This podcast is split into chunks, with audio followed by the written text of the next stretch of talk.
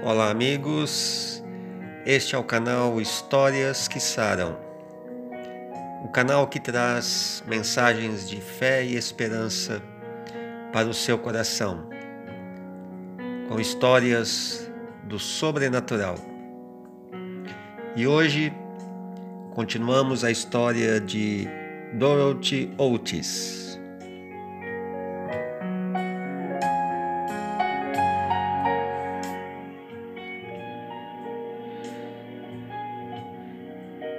A nossa agência de propaganda em Hollywood prosperava e eu aparecia constantemente na televisão. Então, quando pensei que estava aprendendo a viver com uma saúde frágil, meu esposo Dom começou a ter problemas de saúde. Ele havia fumado muito desde os 15 anos e, de repente, depois de tantos anos, sua respiração ficou afetada. Respirava com dificuldade e pouco a pouco foi forçado a reduzir todas as atividades físicas. Um exame físico confirmou algo terrível em fisema, sem cura. Dom ficou tão desencorajado que nem sequer pensou em parar de fumar. Ele achou que não havia mais solução. Por isso, parar de fumar não faria a menor diferença. Um importante agente de Hollywood ofereceu-me um trabalho de agenciar crianças para papéis dramáticos e comerciais de televisão. Ele e Dom achavam que meus anos na televisão me qualificavam para o trabalho.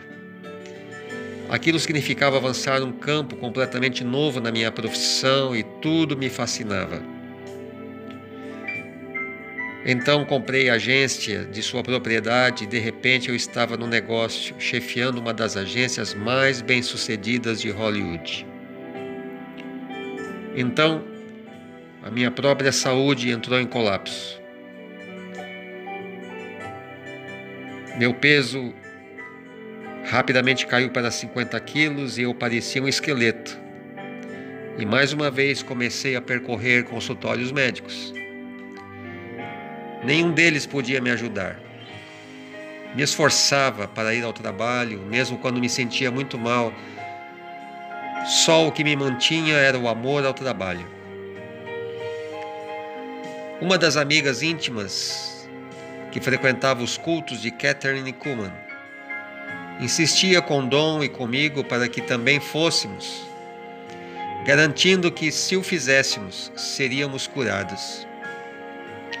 A ideia de Deus não me interessava muito, mas comprei os livros da senhorita Kuhlman e os li. Dom também os leu. Eram livros extremamente interessantes que chegaram a me levar às lágrimas. Contudo, quando se aproximavam os fins de semana em que a senhorita Kuhlman deveria estar na cidade, achava mais fácil ficar na cama do que ir às reuniões.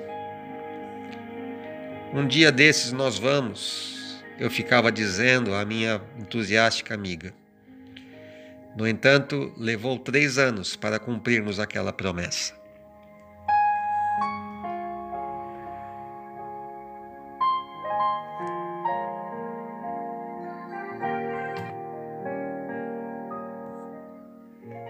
Esta história continua no próximo episódio do Histórias que Saram.